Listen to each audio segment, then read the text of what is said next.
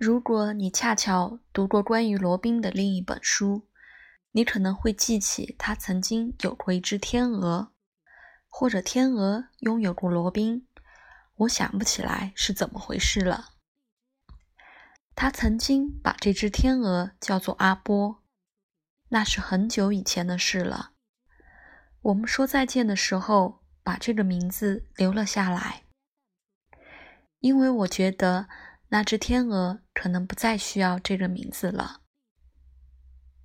正好，当小熊爱德华说他想要一个响亮的名字时，罗宾想都没想，立刻就说：“那就叫维尼阿波吧。”他的名字就这样叫下来了。我已经介绍了名字阿波的来历，现在我来讲讲其余的部分。如果你在伦敦住上一段时间，不会不去动物园看看的。有些人会从入口进去开始参观，走马观花似的看几个笼子，然后又从出口离去。而最优秀的访客会径直去看他们最喜欢的动物，一直待在那儿。当罗宾去动物园时，他总会来到北极熊的池边。对从左边数第三名饲养员耳语几句，房门就打开了。我们穿过黑暗的走廊，爬上陡梯，一直走到最后一个特殊的笼子。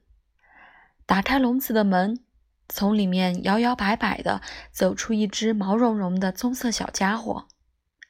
哇，小熊！罗宾兴奋地大叫着冲过去拥抱它。这只熊的名字叫维尼阿波，还是阿波维尼来着？我们曾经记得，可现在已经忘了。我写到这儿的时候，小猪忽然抬起头，发出尖尖的声音。那我呢？我可爱的小猪，我说，这整本书讲的都是你。他也讲了阿波的故事。小猪尖声的说道：“你明白了吧？他嫉妒了，因为他觉得小熊会读下这篇序言。小熊阿波最讨人喜欢，这点不容否认。可小猪也做了许多小熊没完成的事，例如，你不能随意把小熊带入学校而不让别人知道。可小猪……”只一点点大，可以塞进口袋里。当你弄不清二乘以七等于十二还是等于二十二的时候，摸摸它，心里会舒服一些。有时候它会溜出来，瞧瞧墨水瓶。从这点看，它比小熊阿波受过更好的教育。可小熊并不在意。有人有头脑，有人没头脑。他说：“就是这样。”现在其他人会说：“那我们呢？”